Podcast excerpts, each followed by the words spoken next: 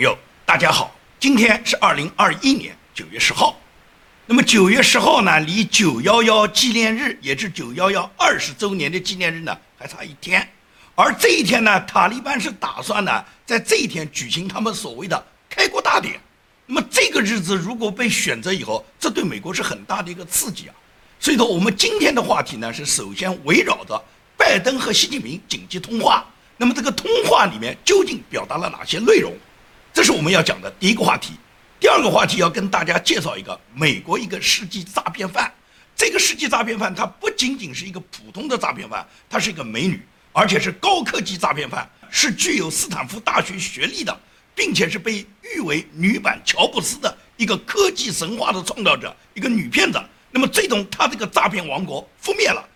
前天已经在加州的法庭上出庭受审。如果他的罪行全部坐实的话，他将面临的二十年以上的徒刑。那么这个美女诈骗犯，也就是所谓女版乔布斯，是怎么创造出来的，又是怎么覆灭的？我会在今天的节目的第二段跟大家讲述。那么，先说第一个问题。第一个问题，也就是呢，昨天我们看到了拜登紧急约见习近平，要跟习近平通话。那么，拜登跟习近平通话，这次是拜登主动发起的。拜登发起跟习近平通话里面，从中美两地播发的外交公报上面，我们可以看到核心问题就是两点。第一点呢，就是拜登和习近平都不否认中美之间有分歧，但是中美之间有更大的利益交汇点，这也就是。习近平和拜登各自发布的公告呢，虽然都是自说自话，也就是白宫和中南海各自都发布了自己的外交公报，但是这一点双方都肯定的，就是中美之间存在着很大的分歧，但是中美之间有更大的利益交汇点，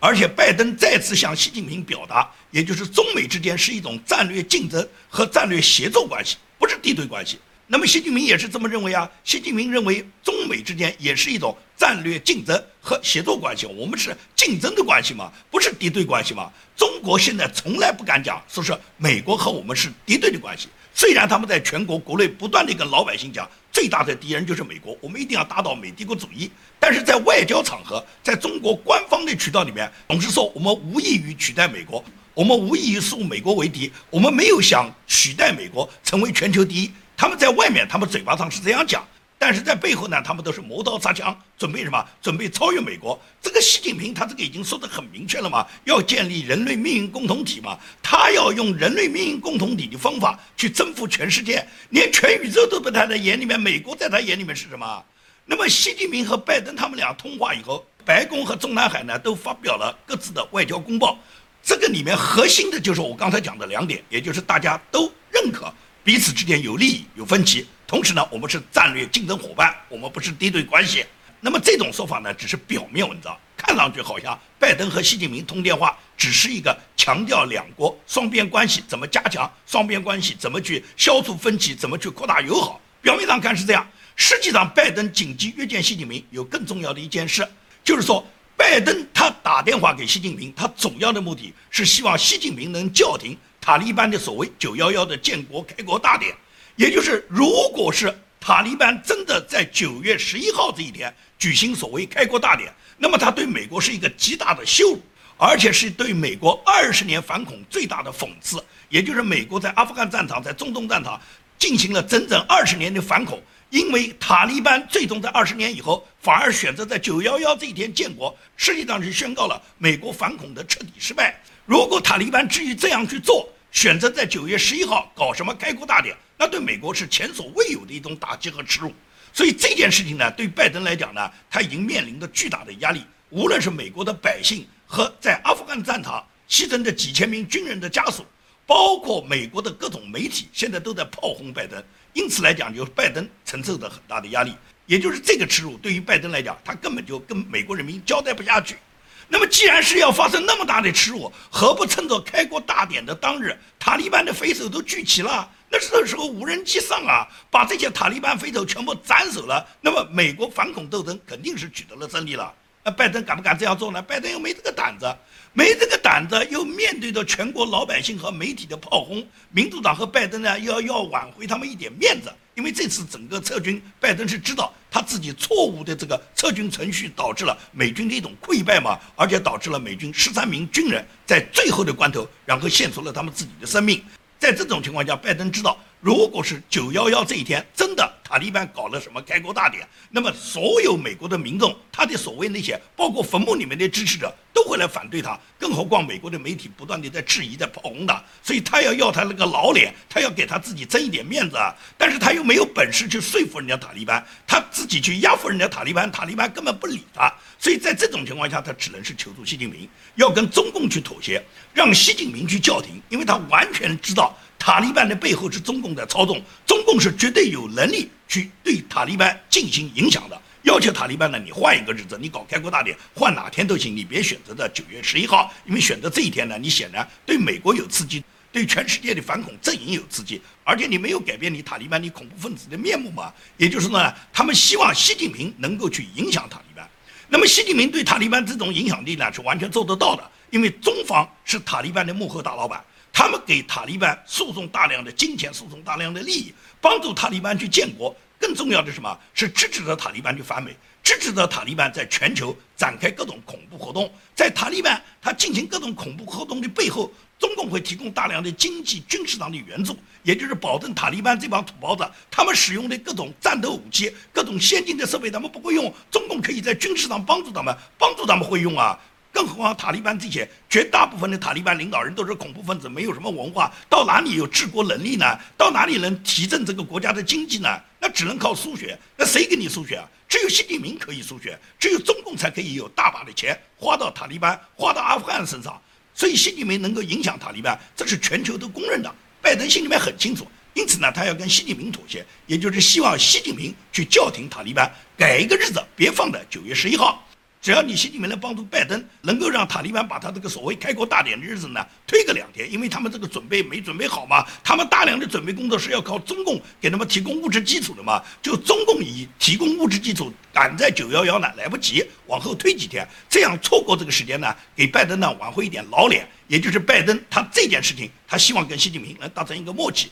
那么习近平他显然知道拜登的意思啊，也就是帮助你拜登达到这个目的呢，并不难。习近平完全可以通过各种方式让塔利班呢推迟他这个所谓开国大典建国的时间，因为塔利班现在可以讲几乎是百分之百的依赖于中共，依赖于中共给他提供的物质支持。提供他的这个所谓开国大典的物质准备，不然那些恐怖分子除了会杀人，他们什么都不会干。你叫他们搞个开国大典，他们没有这个能力把这个轰轰烈烈的这个局面把它创造起来，没有本事啊，只会拿着枪对天去放枪。但是放枪经常这个子弹走火，把自己人都打死了。所以说在这种情况下，他们依赖着中共来帮他们搞一个轰轰烈烈的开国大典。所以说呢，中共他是有办法影响塔利班的。因此，习近平心里面很清楚，也就是你拜登，你求我，你让我去说服塔利班，让塔利班推迟两天，给你拜登这个面子，让你挽回一点你的脸面。习近平认为这样做可以做到，那。一定要有政治交易，也就是本来塔利班安排在九月十一号搞开国大典，就是一个政治选择嘛，就是一个非常敏感的政治时期，就是要选择这个日子来刺激你美国嘛，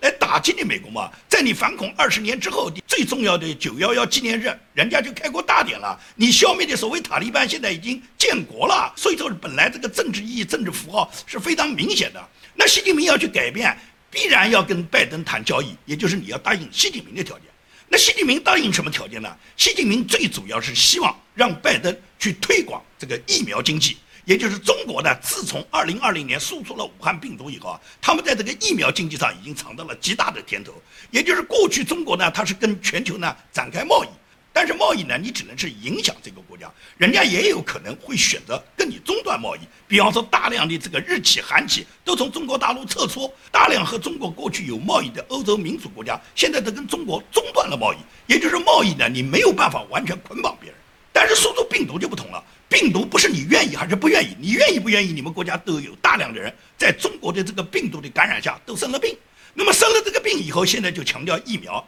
实际上，习近平心里面很清楚。中国推广的这个疫苗根本就没有什么用处，这种疫苗根本就不能够起到任何预防的作用，但是可以起到心理作用，也就是变成你打过疫苗了，你肯定就有免疫作用了，也就是你不打疫苗，你肯定是抵抗不了这个病毒，一旦打了疫苗以后，你有抗体了，你就会抵抗疫苗。虽然这个疫苗可能根本没有用，但是它。可以作为政治上的宣传，而且通过疫苗能捆绑这个国家的经济，捆绑这个国家跟中国的关系。尤其是这些西方国家，大部分的西方国家现在都是左派领导人，而左派领导人都是非常羡慕专制的，都非常羡慕中国的这个所谓共产主义社会主义运动，羡慕习近平他这个一言九鼎的权利。那么，如何让你们西方的这些左派领导人，你们也拥有像习近平一样的专制权利呢？那么，疫苗就是最好的武器。也就是你们只要号召你们国家人人要打疫苗，没有疫苗就不准上街，没有疫苗就不准工作，没有疫苗就不准上学。如果你用疫苗捆绑住每一个人的话，那么毫无疑问来讲，通过疫苗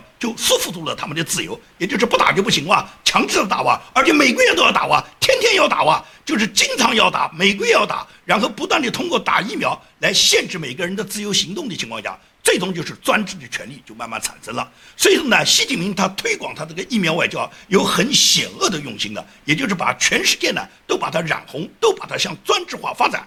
而习近平这种想法恰好呢符合西方左派的要求，符合西方左派的想法，更符合拜登的想法。所以说，拜登觉得把这个疫苗一旦推广，用疫苗捆绑住每个美国人，那么也就是你美国人，你服服帖帖也要听我拜登的，我要你打你就得打，你不打我就不让你上街，不打我就不让你去教堂，不打我就不让你上学，不打我就不让你工作，也就是你必须要按照拜登的要求去打疫苗。至于这个疫苗打下去管不管用，打下去会不会人死掉，打下去会不会有其他副作用，拜登不会回答你，只会告诉你必须去打。因此呢，习近平要求推广这个疫苗呢，更希望就是什么？推广 Made in China，希望推广中国制造的疫苗。中国现在所有的药企都是开足马力，二十四小时生产，每天生产的这些疫苗都卖到全世界。中国可以讲，通过疫苗已经赚了大把的外汇。那么中共更想把中国的这个疫苗渗透到美国去。即使你美国能够生产很多你美国产品的疫苗，但是美国很多工厂都在中国啊，你这些疫苗也可以拿到中国来生产。讲起来是美国的品牌，实际上是在中国制造，最终给中国带动了经济，也给中国通过疫苗输出以后，更加的在全世界能够控制很多国家嘛。也就是很多弱小的国家，他们根本没有这种能力嘛。那么根本没有这种能力的国家，习近平就送疫苗给你。就告诉你，我们可以支持免费支持你多少疫苗，但是你必须到联合国投票时候跟我们一致啊，否则这个疫苗你我们跟你算钱的。这是指那些穷国家、小国家，习近平要拉票的。还有一部分跟中共是貌合神离的国家，尤其是东欧的一些小国，这些国家一贯跟中国表面上看上去好像关系蛮好，实际上跟中国的关系是比较恶化。因为东欧的很多国家大家都知道，过去是在苏联大家庭里面的共产主义集团的，很多国家都是从前苏联、前南斯拉夫等各个集权的共产主义国家里面独立出来的。这些小国呢，他们自己的经济能力有限。他们跟中国呢本来有一定的外贸，但是这种贸易呢并不是很强大。问题是疫苗的问题，中共同样可以通过疫苗去捆绑这些国家。你比方像土耳其嘛，像土耳其就是一个非常关键的国家。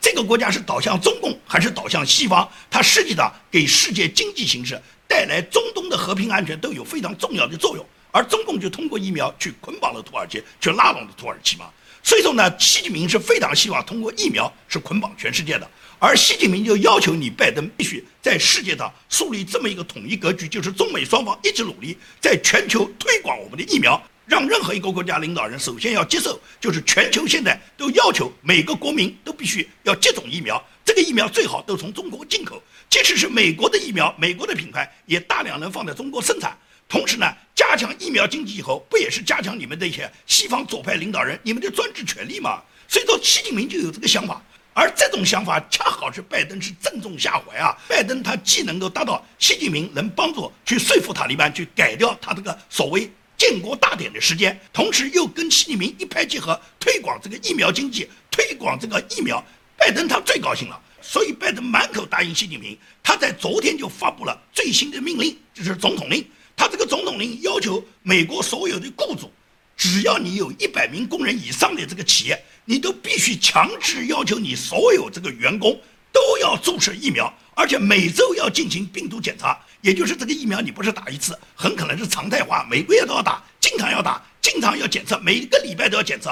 那么拜登的这项政策对美国影响有多大呢？影响美国绝大部分的就业人群，影响美国人呢能达到三分之一以上，能达到一亿人以上。也就是拜登这个政策。这个政策推广以后，白宫的高级官员就明确称，如果不遵守拜登这个新病毒政策的企业，将面临的每次会处罚高达一点四万美元的巨额罚款。也就是拜登首先对企业采取罚款的方式，强制推广他的疫苗。这个疫苗在美国至少要有一亿以上的人群必须接种，因为这些人都是美国主要的劳动力、主要的就业人群。对所有的就业人群，首先拜登提出这种要求，而这个就业人群里面又以政府雇员、国家联邦机关的人员、联邦服务的各类人员他们为主，他们是排在第一位的。也就是你如果不接种疫苗，你就别到联邦政府来上班了。因此，拜登这个政策呢，实际上是非常有杀伤力的。他在昨天发表的公开讲话里面，他就说：“我们一直很有耐心，但是我们的耐心正在消退。而且，拜登他不仅仅是对这些就业人群、对企业做出强制规定，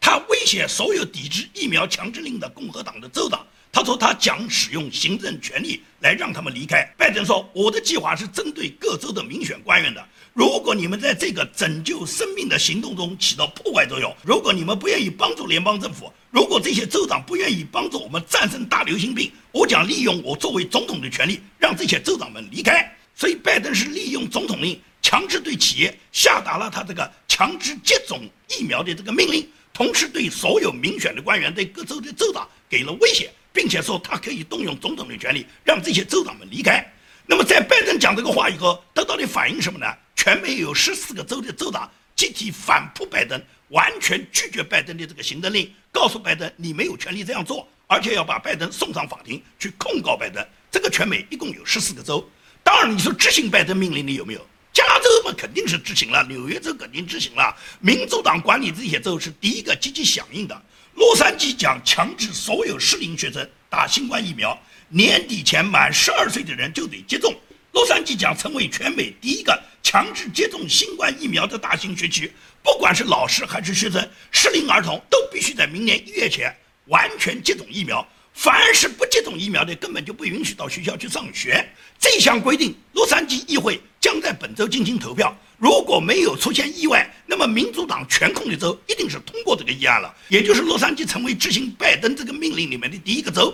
不仅仅是所有的企业执行，而且对学校里面的学生，对年满十二岁的学生，全部进行强制接种。你不接种，你就别来上课了。这就是加州响应拜登的号召，所以拜登高兴死了。拜登就希望全美都这样，每一个学生都逼着你们打疫苗，不打疫苗你们就不准上学。每一个就业者你都必须打疫苗，不打疫苗你不能上班。无论你是政府雇员还是东的企业员工，最终他就通过就业、就学这两条捆绑上了美国绝大部分的人群，至少是三分之二以上的人群，也就是不打疫苗你就失去工作、失去上学的机会。你觉得美国人民能答应吗？拜登用的这个方法就是共产党的方法，就是强制的方法。就是要求你怎么做，你就必须怎么做，不做就不行。这是美国吗？美国是一个民主国家，总统有什么权利要求别人必须做什么，必须不做什么？可以讲，在美国这么自由、民主、发达的国家，一切都是以美国宪法为前提，任何一个人有选择自己自由的权利，接种还是不接种是每个人自行决定。你拜登没有权利要求别人去做。至于他提出的要给企业多少罚款，要动用他的权利去赶走那些州长，他做不到。因为什么？美国是州立法，也就是每个州有更大的管辖权。每一个人在自己州里面，只要符合州法律，那么你这个总统是管不到的。总统没有权利去干涉每一个州的法律。所以说，拜登他不过是嘴巴上狠，但实际上从法律层面上来讲，拜登他做不到。因为拜登他虽然是美国总统，但是他下的命令不是法律，也就是每一个美国人只要遵守当地的法律，遵守联邦的法律。拜登的话不是联邦法律。它只是一个总统的行政令，而这个总统的行政令，各州的州长以及本州的法律是完全可以不执行你拜登的命令的。所以拜登想强制这么做，只是拜登他非常羡慕习近平这样的暴君，他有专制的特权，他希望把美国也染红成像中国这样的共产主义，他做梦都想获得像习近平一样的这种定于一尊的权利。所以说，民主党为什么那么热衷要在美国推广黑名贵、推广共产主义呢？也就是他们希望把美国也染红，变成像委内瑞拉、像南非这样，最终就是美国就毁在像拜登这样的民主党这些无耻的政客手上。好，跟大家谈我们今天要谈的第二个话题，也就是美国有一个美女科学家，这个所谓美女科学家，她建立了一个血液检测公司，叫希拉诺斯。这个希拉诺斯的创始人曾经被金融资本称为是女版乔布斯的。名字叫伊丽莎白·福尔摩斯的人，他涉嫌的欺诈案，昨天呢在加德的法庭开庭了。这个名字起的既是伊丽莎白，又是福尔摩斯的这个女科学家，这个曾经斯坦福大学辍学的这么一个年轻的美女，她今年也只有三十七岁。这个人呢是个亿万富翁，他这个亿万富翁怎么来的呢？是他制造了一场世纪骗局。他宣称他自己掌握了有一种技术，是用一滴血就可以测试出百病的一场科技技术。他利用他自己创立的这个希纳洛斯公司。最高诈骗市值达到了九十亿美元，最终呢，他是被揭穿，他是一个彻头彻尾的骗局。这个故事还要从这个伊丽莎白十九岁就从斯坦福大学辍学说起，也就是二零零三年，当时只有十九岁的这个伊丽莎白·福尔摩斯啊，他选择了跟乔布斯同样的这个创业的道路，就是从斯坦福大学辍学了，宣布他要成立一个希拉诺斯验血公司。他宣称他掌握了一项革命性的验血技术，只需要从手指上采集一两滴血，就可以检测出人体三百多种潜在的疾病，而价格呢，就是检测的价格呢，只是传统的检测方法的十分之一。所以说，他宣布的这个技术是相当相当耀眼的，它基本上是人类检测技术的革命。同时，他采取的这个创业模式呢，对于美国人来讲是非常熟悉的。因为从比尔盖茨选择他在大三时候就从哈佛大学辍学，然后创立了微软公司，并且把微软公司办成了全球第一的公司，而比尔盖茨也多年成为全球首富。到乔布斯，他本人从大学休学，用五十美元在自己家的车库创办了苹果公司，并且把苹果公司今天已经做到了几万亿美元的市值。所以说这些创业神话呢，无不给这个伊丽莎白·福尔摩斯呢添加了很多人们对他的无限期待，以为一个新的跨世纪的科技神话从此又诞生了。所以很多媒体都在追捧这个伊丽莎白·福尔摩斯，把她誉为什么是女版的乔布斯。这个伊丽莎白·福尔摩斯呢，她不断地宣称。我们希望未来的世界，每一个人都可以获得这样的检测，因为我这个检测的技术是全球最高的、全球最革命的技术。这个技术仅仅是用你的一两滴血就可以检测出你身体中所存在的三百多种可能的疾病，并且我们这种检测的费用只是传统的检测费用的百分之十嘛。所以说，大量的这医药科技公司呢，都跟他签订合约，都希望从他那儿能获得这个技术。然后这个伊丽莎白呢就注册了他希拉诺斯公司，谁也不知道他这个检测技术在哪里，但是资本运作已经开始，大量的这些美国的名人呢都帮助他站台，凭借着他自己个人的品牌形象和超强的行销能力，福尔摩斯拉拢了一大批政商圈里面绝对的大鳄为他自己站台，他公司的董事会就相当于美国的小内阁啊，包括了两名前美国的国务卿，一个就是臭名昭著的基辛格。基辛格到哪就一定是骗子到哪，所以基辛格是他这个公司董事会的成员。另外，里根总统在任时候，他的这个国务卿叫舒尔茨，舒尔茨也是他公司的董事。同时，除了这个政界名人之外，还有几个商界的大佬，比方说传媒大亨默多克以及甲骨文创始人埃里森等世界名流，通通都是他公司的董事。